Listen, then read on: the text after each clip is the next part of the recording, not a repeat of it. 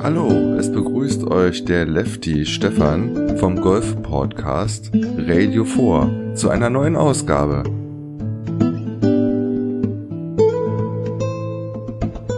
Radio 4, der Podcast für jeden Golfer.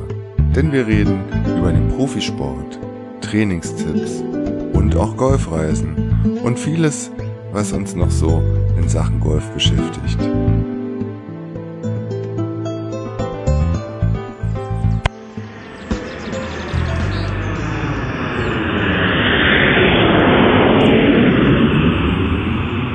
Es wieder nach Portugal und es zieht mich nach Lagos. Den ersten Golfplatz, den ich euch in der Region Lagos vorstelle, ist der Palmares Beach Golf Club. Er liegt in Maya Praia, direkt am Berg und am Meer. Dort gibt es drei Neunlochkurse. Alvor, Lagos und Praia. Wobei Praia direkt am Meer liegt, also ein klassischer Linkskurs ist. Auf dieser Anlage kann man also zwei Neun-Loch-Kurse zu einer 18-Loch-Runde wunderbar kombinieren. Zwischen den Fairway und dem Atlantik auf den Kurs Praia liegen nur die Dünen und dann folgt der Strand. Also man könnte rein theoretisch im Sommer auch mal kurz das Golfbag stehen lassen, die Klamotten ausziehen und ins Meer springen. So, schauen wir uns doch mal an, wie lang die jeweiligen 18 Löcher sind. Wenn wir den Kurs Alvor und Lagos zusammennehmen, kommen wir auf 6072 Meter.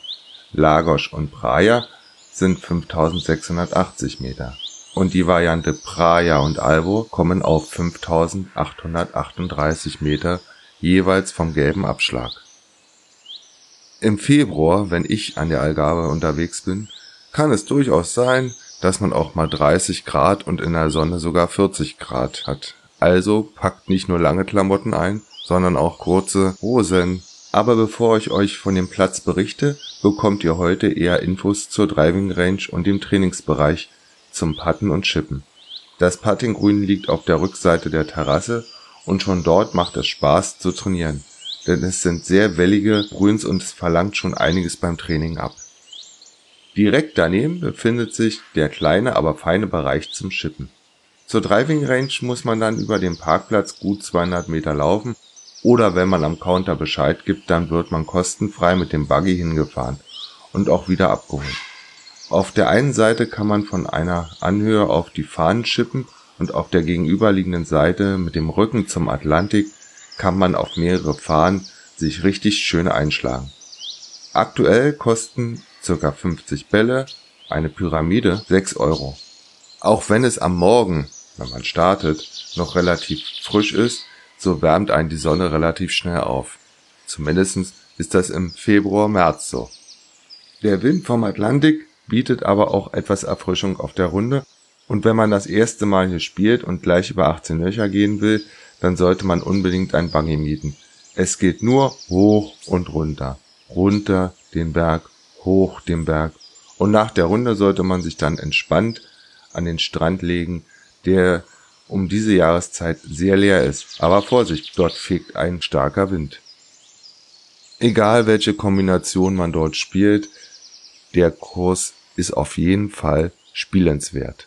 Schaut euch einfach mal im Internet die Seite von Palmares Beach Golf Resort an und gewinnt einen Eindruck. Ich verlinke noch in den Show Notes auch auf die entsprechenden Plätze, die ich heute vorstelle.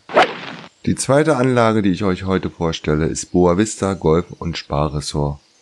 Auch in Lagos. Das Ressort bietet alles, was das Golferherz wünscht. Vom Pro-Shop über einen schönen Bereich für das kurze Spiel bis zu hin einem Schwimmbad und Sauna. Alles ist da. Nur in Sachen Abschläge trainieren muss ich mal eine 4 bis 5 vergeben. Denn dort darf man nicht mit dem Driver oder Hölzern üben. Okay, aber das kann man ja auch auf der 18-Loch-Runde machen, bei denen man zu Fuß fast 10 Kilometer zurücklegt.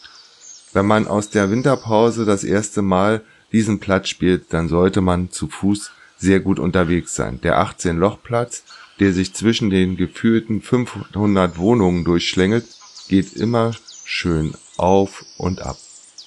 Selbst bei den paar Dreilöchern muss man zum Teil erst einmal durch eine kleine Schlucht wandern um dann auf das Grün weiterzukommen. Auch in Sachen Wasserhindernisse haben die Macher der Golfrunde nicht gespart. Und so war klar, dass der eine oder andere Ball dort auch geschluckt wird. Aber das gehört ja auch zum Golfen dazu, oder? Grundsätzlich kommt man ja in Faro an. Und von dort kann man die Bundesstraße S125 in Richtung Lagos nehmen. Nach gut 70 Minuten Fahrzeit hat man die knapp 80 Kilometer hinter sich gebracht. Ich muss sagen, der Weg von Faro nach Lagos ist jetzt nicht unbedingt die Augenweide, aber das Ressort und der Golfplatz entschädigt. Wenn man in dem Ressort untergekommen ist und nach Lagos rein möchte, dann kann man das zu Fuß machen oder man nimmt den Mietwagen, dann ist man in fünf Minuten in der Innenstadt. Im Februar, März ist Lagos noch eine sehr verschlafene Stadt.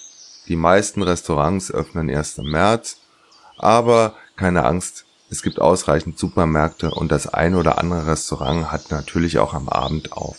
Wenn man an Lagos über den Hafen rüber weiterläuft Richtung Faro, kommt man an einen acht Kilometer langen Sandstrand. Und im Februar ist man dort alleine. Acht Kilometer Atlantik, Sandstrand. Und bei manchen Temperaturen so um die 25, 30 Grad kann man sich wunderbar in eine Düne legen, denn eines ist klar, wir sind am Atlantik und da pustet immer eine steife Brise. Ich hatte ja schon im ersten Teil einige Golfplätze vorgestellt. Wenn man sich Lagos als, sage ich mal, Headquarter nimmt, dann ist man maximal eine Dreiviertelstunde zu einem Golfplatz unterwegs, eher weniger. Und die Straßen sind super ausgebaut und auch die Beschilderungen in Sachen Golfplätzen sind in Portugal super.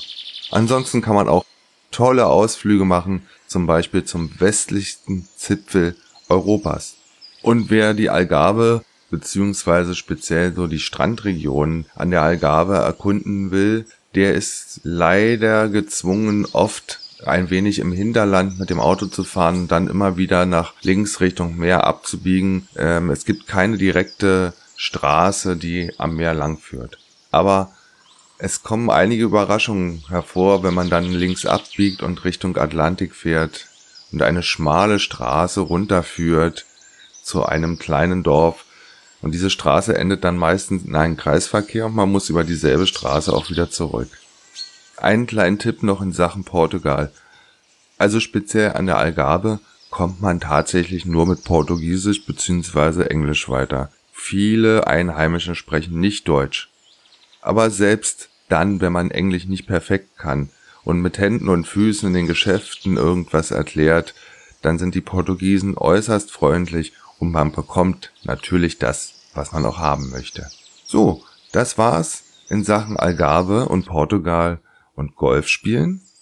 Ihr könnt euch ja gerne nochmal den ersten Teil anhören, wo ich noch weitere Plätze vorstelle und schaut einfach mal in der Region zwischen Faro und Lagos gibt es noch reichlich Golfplätze, die erkundet werden wollen.